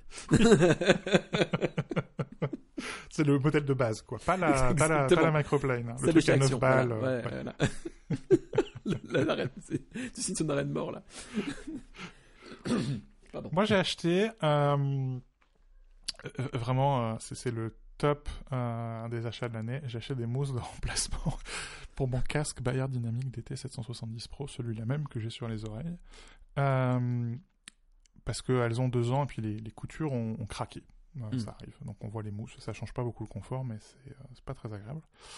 Euh, et puis en, en allant pour changer les mousses, je me suis rendu compte qu'il y avait une pièce en plastique, c'est la pièce qui, qui sert de butée aux glissières, qui avait cassé. Ah. Ce qui explique pourquoi euh, le casque tenait beaucoup moins bien sur ma tête depuis quelques temps. Euh, mais c'est Bayer Dynamique. Euh, non seulement ils fabriquent en Allemagne, mais en plus ils vendent des pièces détachées. Euh, du coup, j'ai acheté le kit avec les deux glissières et les vis, 17 euros. Euh, il fallait 29 euros pour avoir les frais de port gratuits. Du coup, j'ai dit, bah, allez. Euh, j'ai acheté un nouvel arceau, 9 euros. Puis de nouveaux pivots pour les oreillettes, 11 euros. Donc au final, pour moins de 50 balles, Ouais. bah, je vais avoir reconstruit mon casque. Ah, c'est pas mal quand même. casque que j'ai sur les oreilles depuis bientôt 10 ans, 10 ans l'an prochain, Waouh. Pour un truc qui passe 4, 5, 6 heures par jour sur ma tête, 5 jours par semaine, Ouais. je trouve que c'est plutôt pas mal. C'est plutôt excellent. C'est excellent. Ça fait plaisir d'avoir des objets comme ça de temps en temps aussi. Et puis j'aime bien l'idée de me dire, ah, j'ai un casque de TZ, quoi. C'est, euh, à, à part les haut-parleurs, j'ai tout changé, quoi. C'est quand même fun. Merde. oui, c'est neuf quasiment. donc. Oui, Ouais, c'est génial. c'est un truc qui a. c'est- J'aime beaucoup. euh, Enfin, c'est aussi pour ça que j'achète Bayer Dynamic, euh, Sennheiser dans, le- dans, le- dans le même genre. Tu changes les mousses de ton casque et t'as l'impression d'avoir un casque tout neuf. Ouais. C'est effroyablement satisfaisant. Si je pouvais justifier de les changer tous les six mois, je le ferais. Euh, parce que oui, t'as vraiment l'impression d'avoir un casque tout neuf. Et, et le casque, enfin pareil, le Sennheiser, ben, je l'ai acheté en même temps, moi, je dis 600. Donc pareil, il va sur ses 10 ans. Euh, c'est fa- c'est fantastique.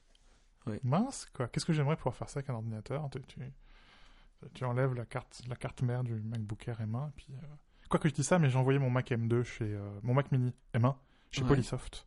Ouais. Faisons un peu de pub pour ces gens-là.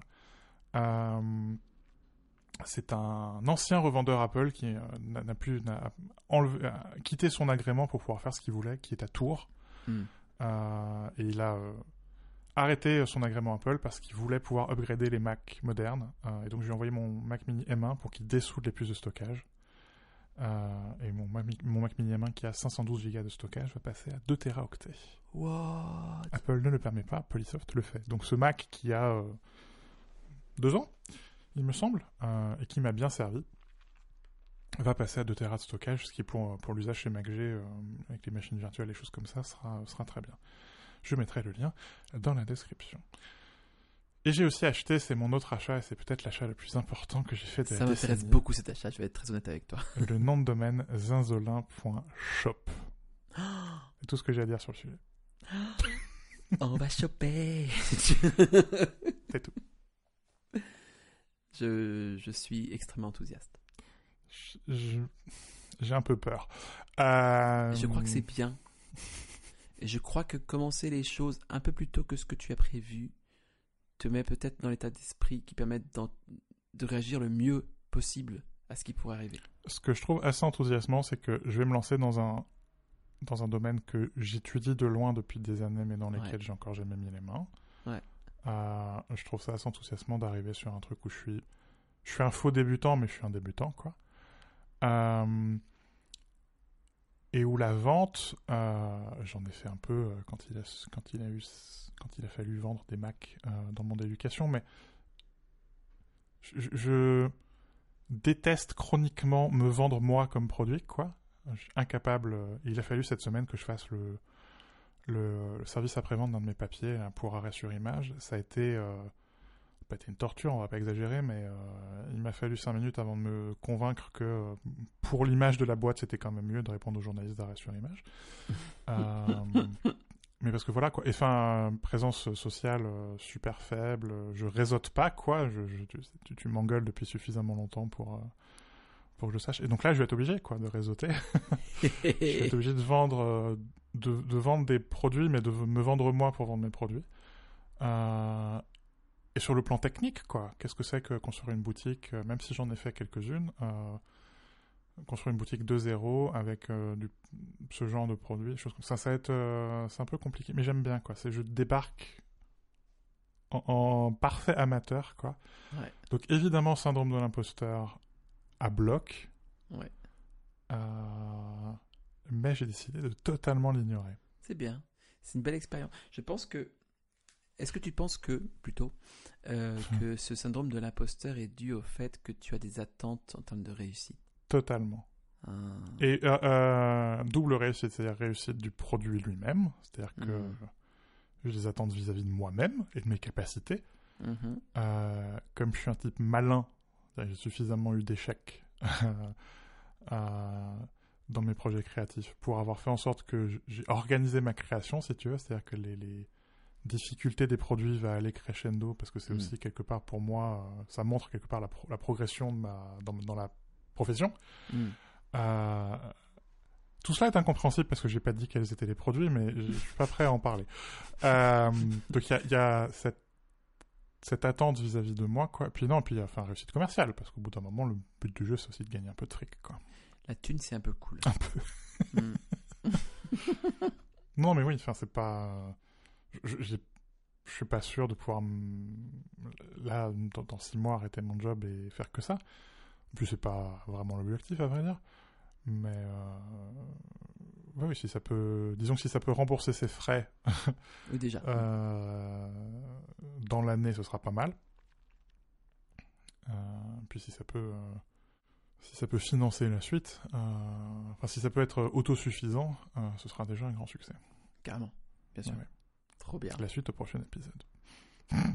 Est-ce que littéralement, ce sera. Est-ce qu'on aura au prochain épisode des choses à dire là-dessus? Je sais pas, peut-être. Il y a un attention au logo. teaser que tu fais, Anthony. Attention, les gens, Si, les si, gens si, vont, être- attendre après. Ils vont avoir des On parlera, on parlera du logo euh, dans le prochain épisode, promis. Ok. Donc la- l'année prochaine. L'année prochaine, janvier. Ouais.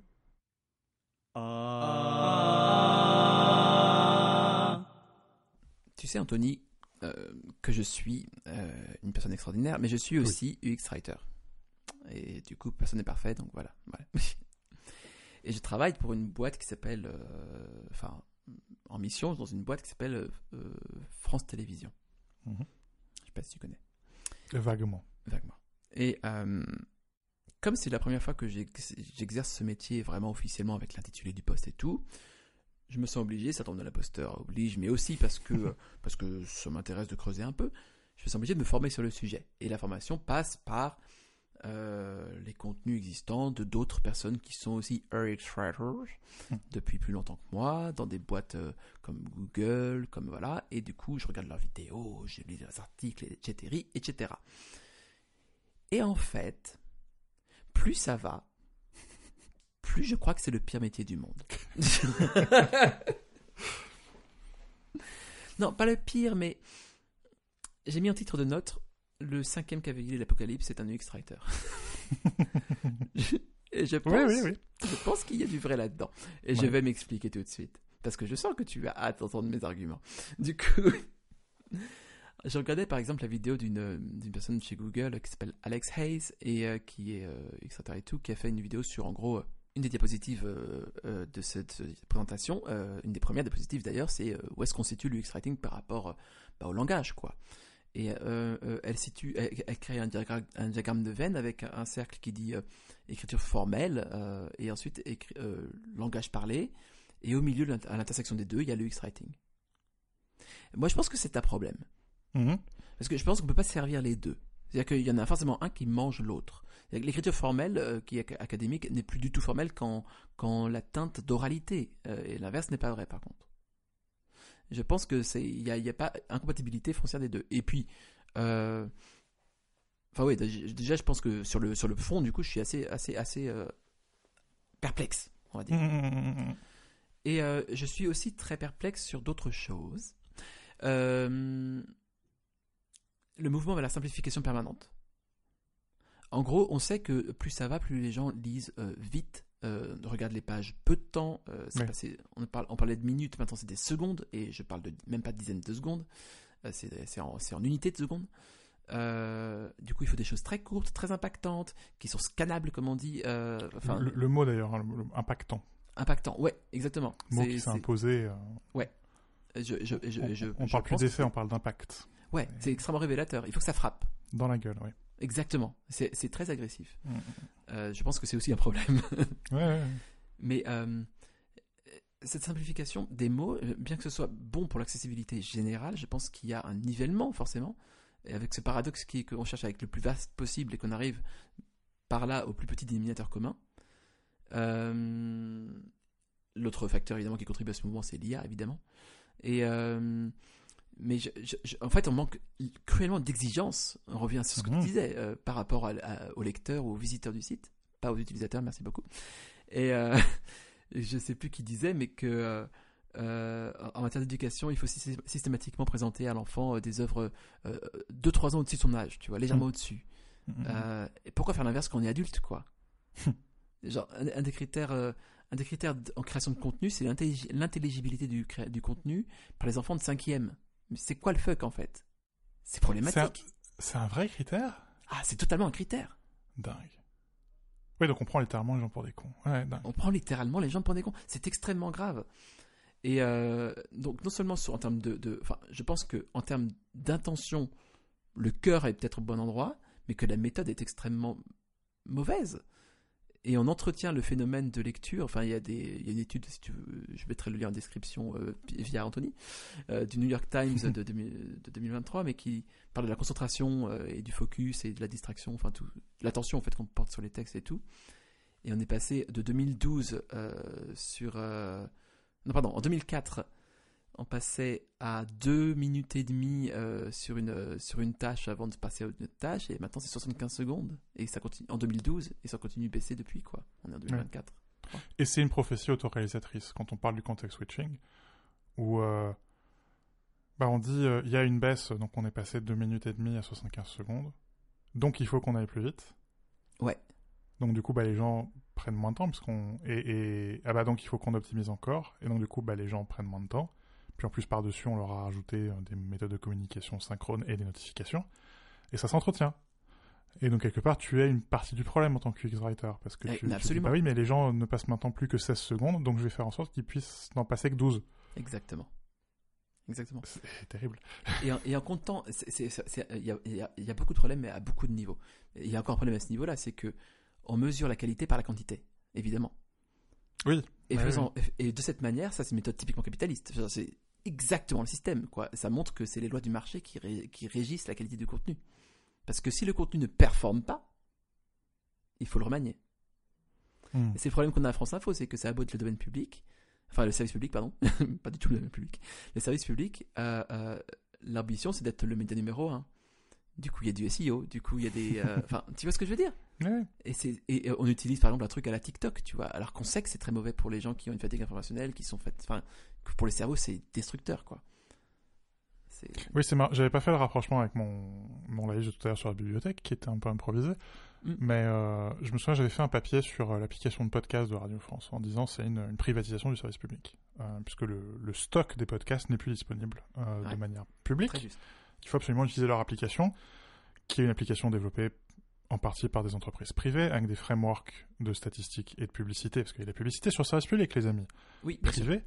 Euh, et donc à la fin, tu as le service public qui a privatisé ses propres contenus. Euh, et ça ne gêne personne. Et c'est l'inverse de la bibliothèque, quelque part, Radio France maintenant. C'est l'antithèse. Le, le, flux permanent et le stock est privatisé. C'est ça. Terrible.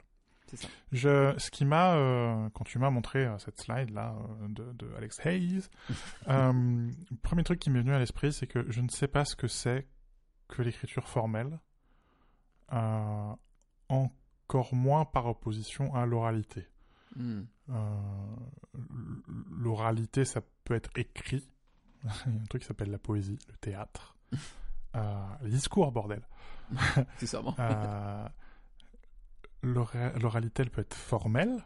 On passe quand même nos, nos, journées à retenir nos mots. On n'insulte pas les gens, quoi. On formalise un peu ce qui nous vient dans la tête.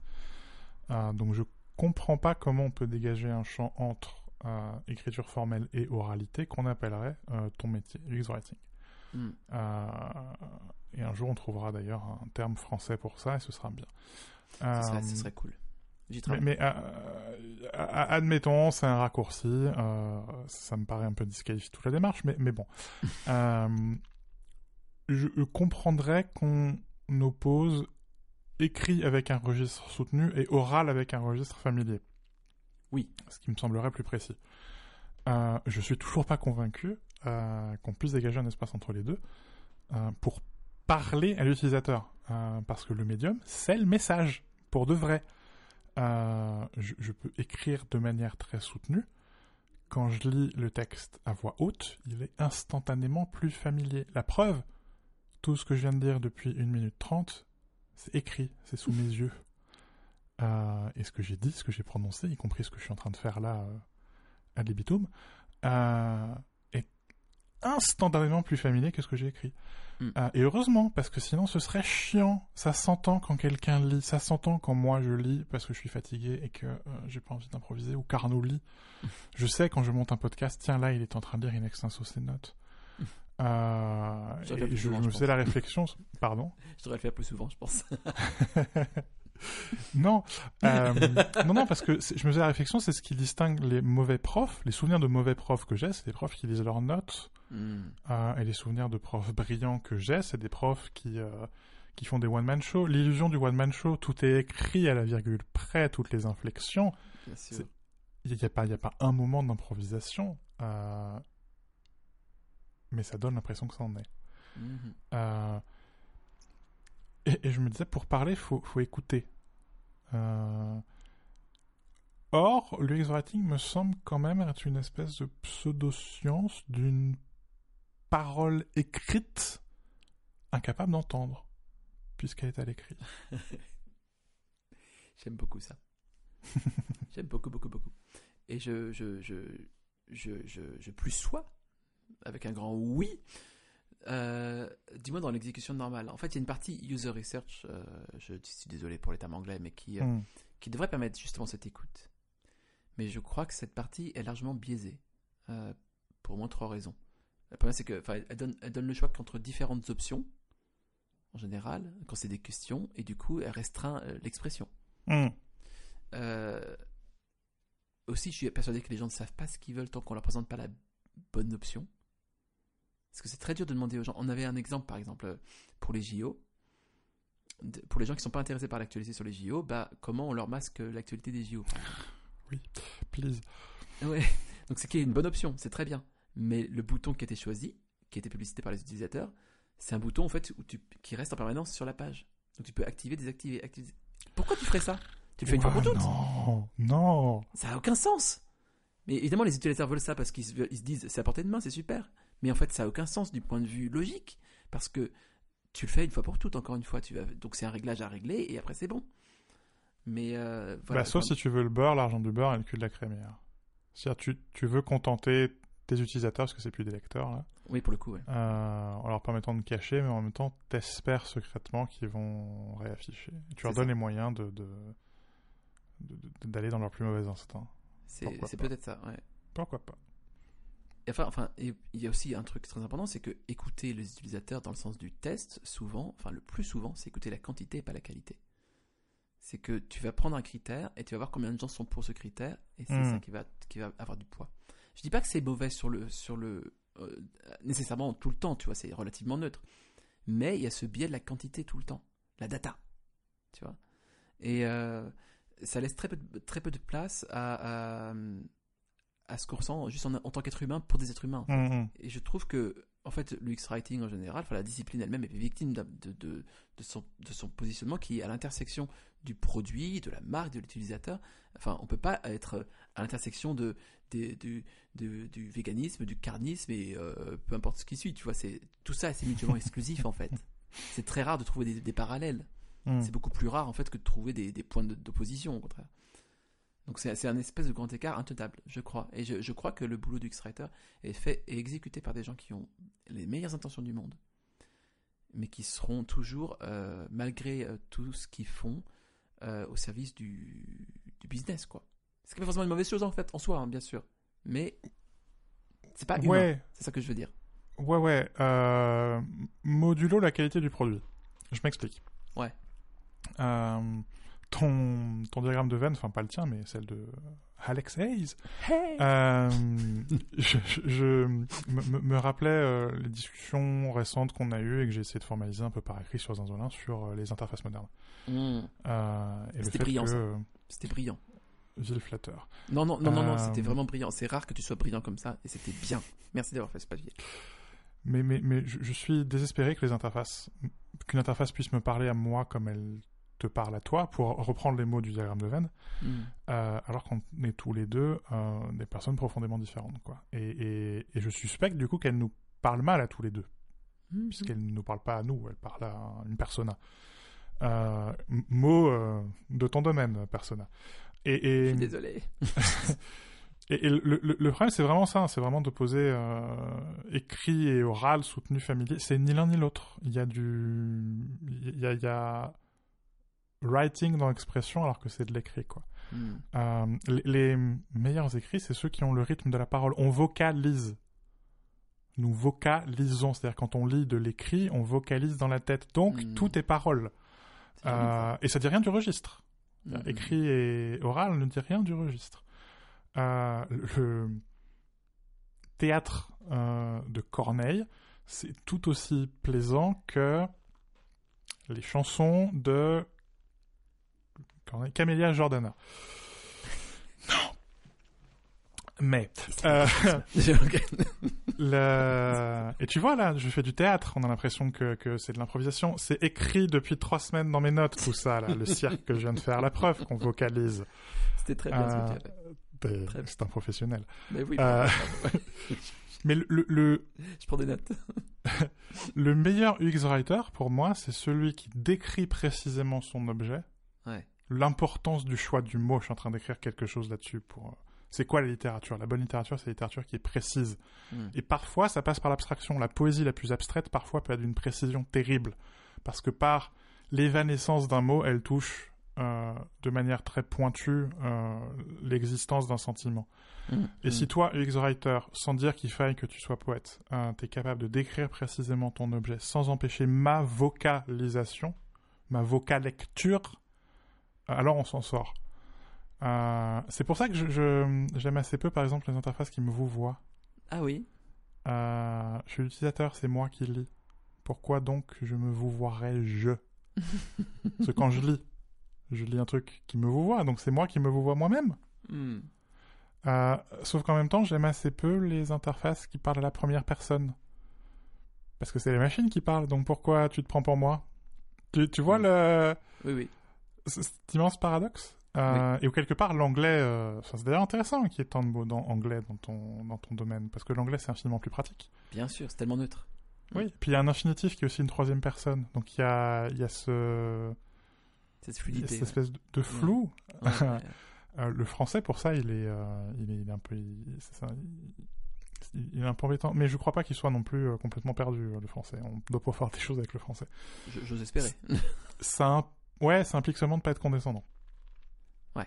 Euh, mais enfin, comme, comme tu dis, quoi. euh, les, les- les enfants comprennent euh, et je crois qu'ils sont souvent reconnaissants, euh, quand tu les prends juste au-dessus de leur niveau réel. Quand tu leur demandes un, un peu d'atten- d'atten- d'attention. Mm. Quand, quand, Alex Hayes, elle dit que euh, le- le- le- attention spans are short, mais, mais ta gueule Ta putain de gueule De cheval. Euh, On avait dit pas le physique. Euh, Pardon. Pardon. mon attention, elle est courte parce que ça mérite pas mon attention, ta putain de merde. Euh, ce podcast sera donc explicite. Mais si tu exiges l'attention de quelqu'un, ça, ça, ça prouve que toi-même t'es attentionné parce que tu, tu leur montres que ce que tu dis est digne d'attention et que tu leur fais confiance, que tu leur dis vous êtes capable d'être attentif Mm. c'est un échange permanent d'énergie. Je dis souvent ça euh, euh, quand, quand je parle avec des profs, euh, et où je dis parfois, je suis, je suis étonné quoi d'être à la fois extraordin- extraordinairement fatigué après une semaine de cours, mais en même temps incroyablement vivant quoi. Mm. Parce qu'il y a cette espèce d'échange de, de flux d'attention entre toi et les élèves, entre toi et ton lecteur quoi. La guerre dans les commentaires. Parfois les lecteurs sont cons quoi, mais ça prouve un truc, ils t'ont lu. Oui. Euh, c'est déjà un sacré cadeau, quoi. Mm. Euh, et ça, ça, ça, ça, ça, ça va beaucoup me manquer d'ailleurs d'arrêter la semaine de la presse, euh, parce que je vais perdre cette, ce niveau d'énergie, quoi. Bah, c'est pareil avec les interfaces, quoi. Exige mon attention, mais de manière intentionnelle, attentionnée, quoi. 15 push notifications pour m'expliquer que c'est le Black Friday, on s'en tape. Trop de messages de sécurité tue le message de sécurité. Fais-le de manière intentionnelle, quoi. Fais-le bien.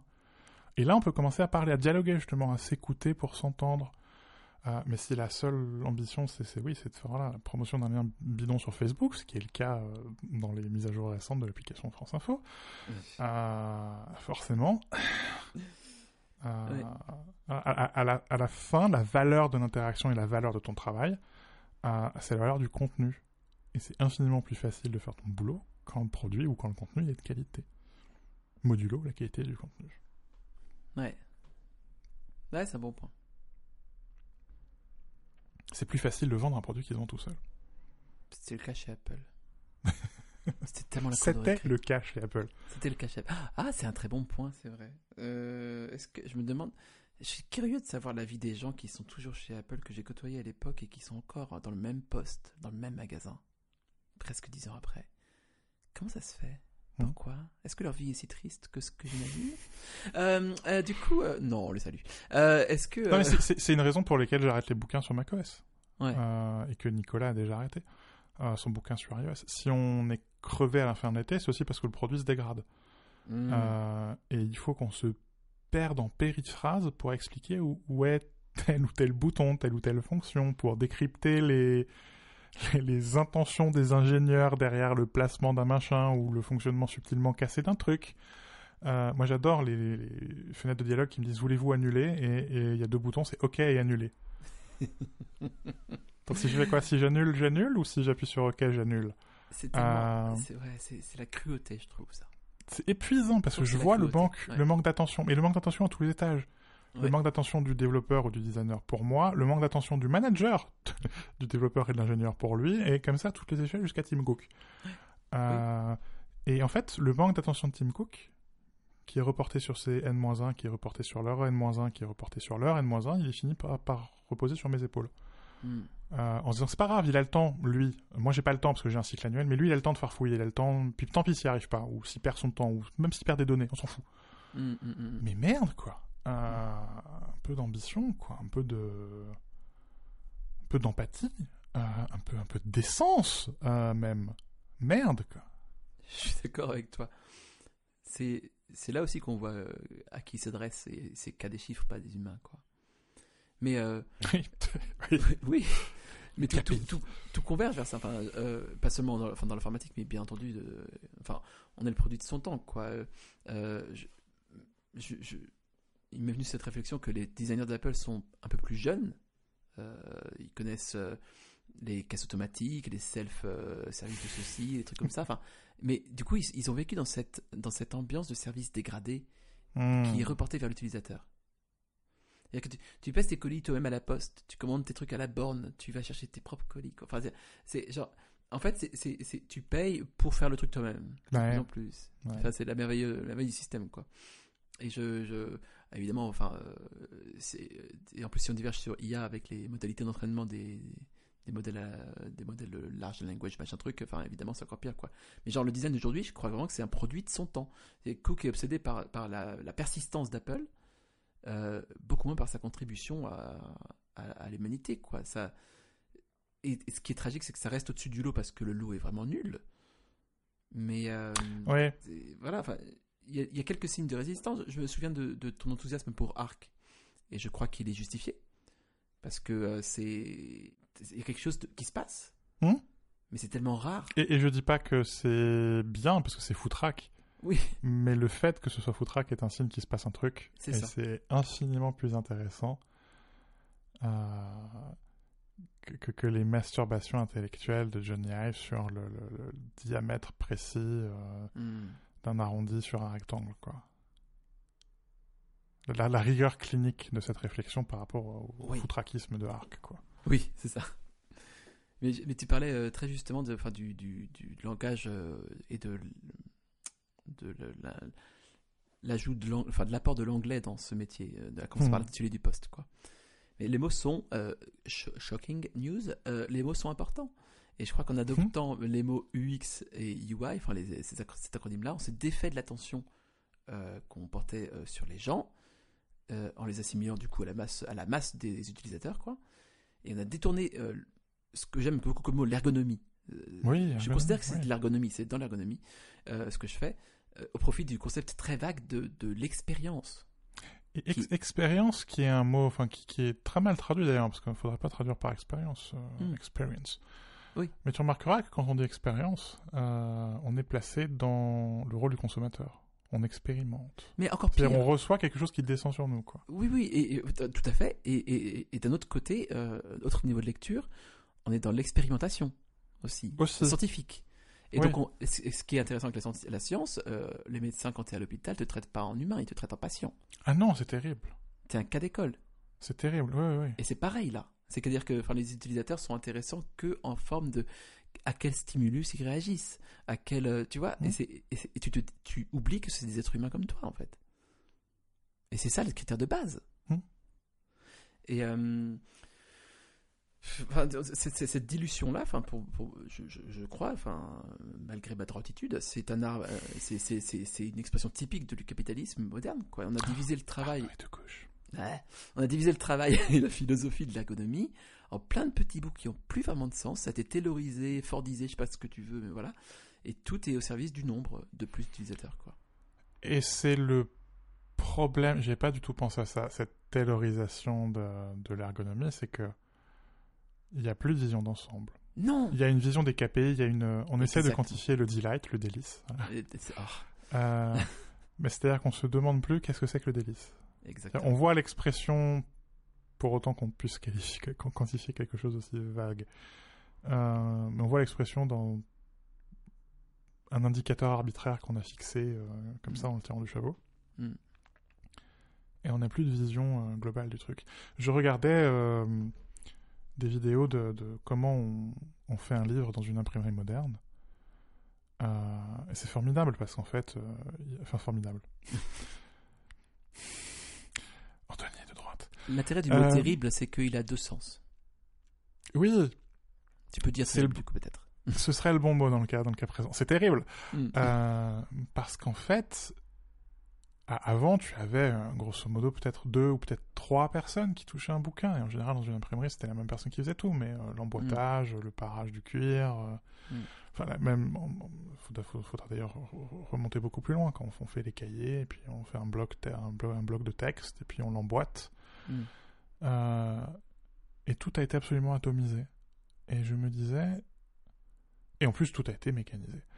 Euh, et donc, le payant au bout de la chaîne, qui reçoit un livre dans sa main, que lui, le, le- voilà, le seul truc qu'il doit faire, c'est le mettre dans un plastique, enfin, ou même appuyer sur un bouton qui soit mis dans un plastique, voire même seulement prendre le livre déjà emballé, le mettre dans un carton, voire, euh, dans certaines usines, juste prendre le carton pour le mettre sur une palette Oui.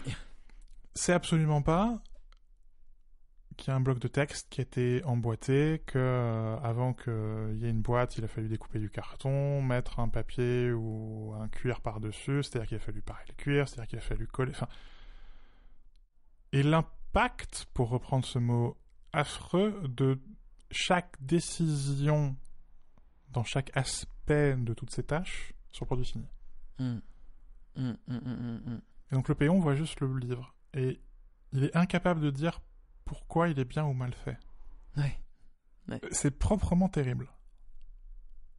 Et c'est dur, je veux dire, les, les systèmes sont de plus en plus complexes, donc tu peux pas... euh, je sais pas comment fonctionne mon frigo, enfin... C'est pas vrai, je mens. Euh, Évidemment que c'est comment trouver cette frigo. je sais pas exactement comment fonctionne une centrale nucléaire de A à Z. C'est c'est plus exact. C'est- déjà vachement plus exact, euh, même si j'en ai une vague idée très générique. Euh, donc évidemment qu'on peut pas demander à n'importe qui euh, de, de- de tout savoir dans ses moindres détails, mais enfin je sais vaguement que si tu fais des économies sur la qualité des soudures des cuves, pour prendre un exemple au hasard, on va avoir un problème, tu vois, avoir et, et si on a ce problème aujourd'hui, c'est précisément parce que euh, on a perdu la notion de vision d'ensemble et qu'à un moment ou à un autre on a coupé tous ces petits jobs euh, dans plein de sous-traitants, parce que tu comprends, la sous-traitance c'est vachement important, c'est vachement bien. On, on a des cabinets de conseil comme celui qui t'emploie pour aller envoyer des UX writers chez France Info. C'est de la prestation. J'adore ça. Voilà, l'efficacité du grand capital. Euh, et à la fin, on a des centrales nucléaires qui fuient. Mm. Parce qu'on n'a plus de vision d'ensemble. On ne sait plus penser de manière systémique, on, voire systématique. On n'a plus l'ambition, si tu veux, de Ouais. Des hommes de la Renaissance. Renaissance man pour traduire ça. Mais euh, c'est ça, on a- on n'a plus d'ambition intellectuelle, quoi, quelque part. Enfin, euh, je dis de ma- de manière très générique, évidemment qu'il y a plein de gens qui ont de l'ambition intellectuelle, mais le système économique présuppose hein, que ces acteurs n'aient pas d'ambition intellectuelle et se contentent, dans les deux sens du terme, soit contentés euh, par le fait qu'ils font un, un truc très précis, un petit bout d'ergonomie. Voilà. Moi, je suis le mec qui relève les KPIs du Delight. Parce qu'évidemment, il faut parler en anglais. Bien entendu. Chouette. Mais tu vois, j'ai eu, j'avais vu une vidéo de 8 minutes de TF1 hier. Oui, Ah non, et de droite ça commence très mal. Je sais, je sais, j'en suis conscient. Mais tu vas voir, ça va, ça va finir encore pire. Euh, c'est, euh, c'était sur la pose de la croix euh, sur Notre-Dame. Ah non, mais très de droite Et, euh, et je, il me semble, ok, t'es pas le seul à être idéaliste. hein. Il me semble que le, le, le chantier de Notre-Dame, pour avoir vu les documentaires Arte, Arnaud est de gauche, euh, les documentaires Arte sur la reconstruction, parce qu'il y a une série de trois documentaires, euh, Hmm. de, de trois épisodes qui sont pas trop mal. Euh, je crois que c'est un peu l'antithèse de ça. Oui. Parce que je crois que chaque partie a, la- a la vue du tout. Et je crois que c'est un des rares, euh, un des rares cas. Je, je, je ne dirais pas que c'est parce que c'est la religion qui est derrière. Je pense que c'est euh, aujourd'hui plus tout à fait vrai. Euh, je pense que euh, c'est le patrimoine, je sais pas quoi. Enfin, en tout cas, il y a une vision qui unit les gens. C'est beaucoup moins le cas euh, quand, euh, quand la vision n'unit pas les gens, bien entendu. Et que chaque. Tous ces métiers si différents, toutes ces expertises extrêmement précises, des gens qui ont dédié leur vie à un truc qui n'a aucun sens. Hein, Parce que, excuse-moi, mais faire des captations de bruit de gens qui travaillent comme au Moyen-Âge, ça n'a pas de sens. mais, euh, mais ils l'ont fait. Et, euh, c'est merveilleux. Et euh, toutes ces expertises rassemblées, tout ça dans le même but, qui convergent aussi vite, parce que c'est quand même hyper rapide la manière travaillent, euh, aussi vite vers la, reconstruction de ce monument, et qui culmine dans, ce, dans cette petite vidéo sur la pose de la croix, et on voit tous toutes les, comment dire,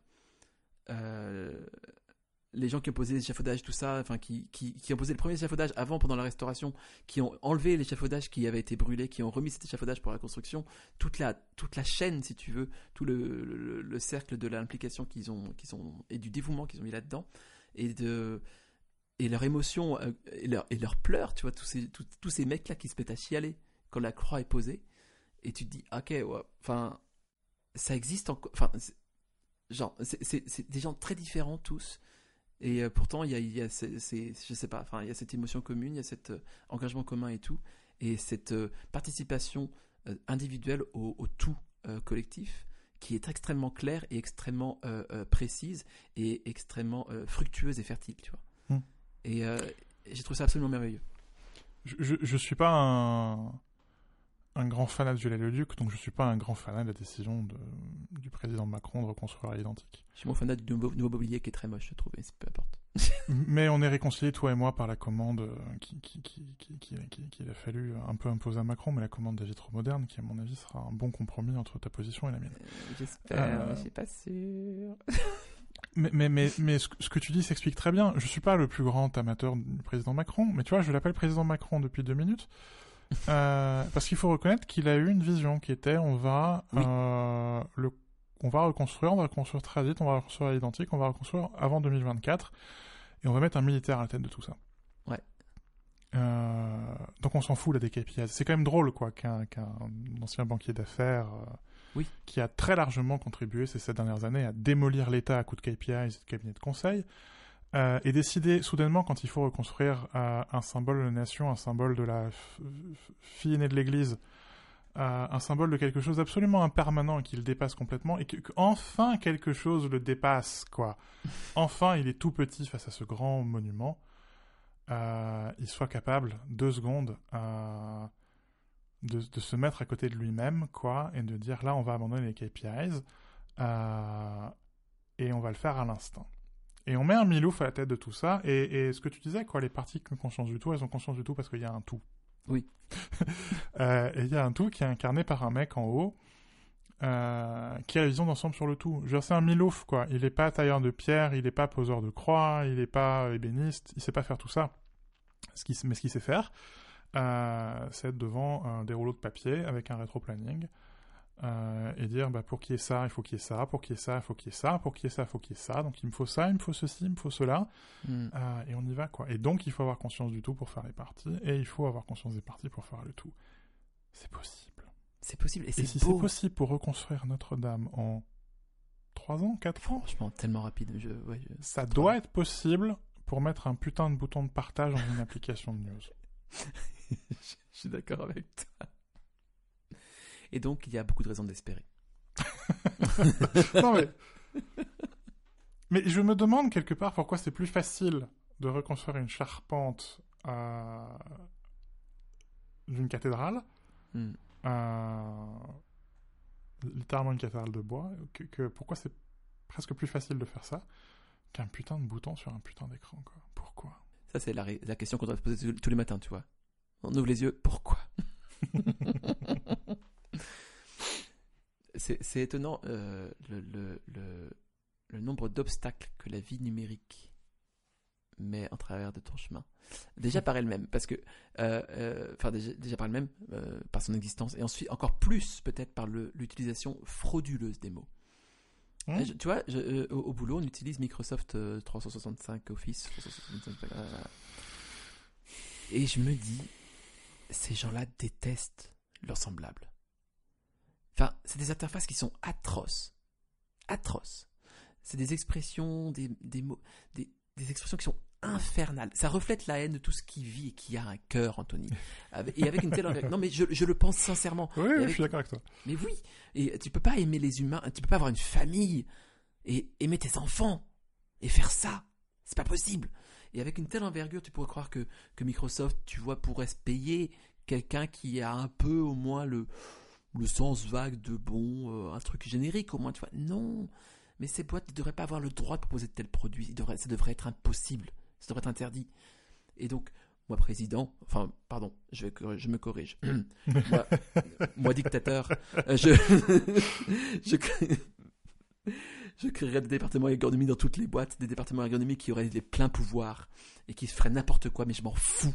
Je voudrais juste qu'ils existent pour euh, faire un contrepoids par rapport au pouvoir trop grand de ces gens qui détestent euh, leurs semblables. Tu sais quoi? Je pense qu'après le RGPD, après le DSA le DMA, après l'AI Act, qui sont euh, quatre des lois les plus ambitieuses jamais passées sur la planète, et je suis fier de nous qu'elles étaient passées en Europe. Hmm. Euh, c'est une magnifique victoire de la bureaucratie dans toute sa splendeur, mais c'est des lois qui ont aujourd'hui, de manière très concrète, euh, un, un effet réel. Mm. Euh, je crois que la prochaine loi, ça doit être une loi qui impose euh, aux entreprises au-delà d'une certaine taille d'avoir non, non pas un département ergonomique, parce que je crois que c'est un peu beaucoup, mais dans, dans ce scénario-là, t'es un, t'es un, dictateur, Oui. Euh, mais d'avoir un avocat. Un avocat à la défense des utilisateurs. Ah, Une bien. personne qui teste tous les produits et qui a un droit de veto absolu. Mm. Non. C'est anti-humain votre truc. Non. non. Non. Non. Nope. Non. Non. Et cette personne ne peut pas être virée. Mm. Ses décisions sont souveraines. Mm. Et je pense que si on fait ça, en six mois, on a résolu tous les problèmes d'ergonomie. Tous. C'est où que je vote pour toi? Non mais ma, ma mère, avocat d'utilisateur chez Google, qui a un téléphone Android, en parfait. six mois, on a tout réglé. Non, j'arrive pas à utiliser. Je comprends pas. Non. Non. non. Le pouvoir du non. Non. Euh, ah. Je, je- tu tiens un truc. Tu tiens un truc. Non, mais- non, toi aussi, tu tiens un truc. Le, le mot ergonomie est un, est un bon mot. Je l'aime beaucoup. Ouais, ouais, ergonomie. Hmm. T'es un ergonome. Oui. Je m'estime ergonome. Hmm. Ouais. La- la- quand tu parlais de Microsoft, ça me faisait penser à la télécommande Siri. Ah. Euh, la- l'ancienne comme la nouvelle d'ailleurs, parce que je pense pas que la nouvelle soit bien meilleure que l'ancienne. Non, c'est pas beaucoup mieux. Hein. Non. C'est un mensonge, ça. Euh, oui, mais c'est un mensonge que tu as contribué à propager, euh, y Je- compris dans ce podcast. Oui, c'est, mais c'est, tu sais pourquoi? Et je regrette euh, profondément de l'avoir dit. Euh, je, déjà petit, hein, je voudrais m'excuser auprès de notre, notre, écou- notre auditeur ou auditrice. Je sais pas combien on, a, combien on en a. Deux. Deux. Alors, euh, chacun, chacun d'entre vous deux, je voudrais m'excuser auprès de vous personnellement euh, avec platitude.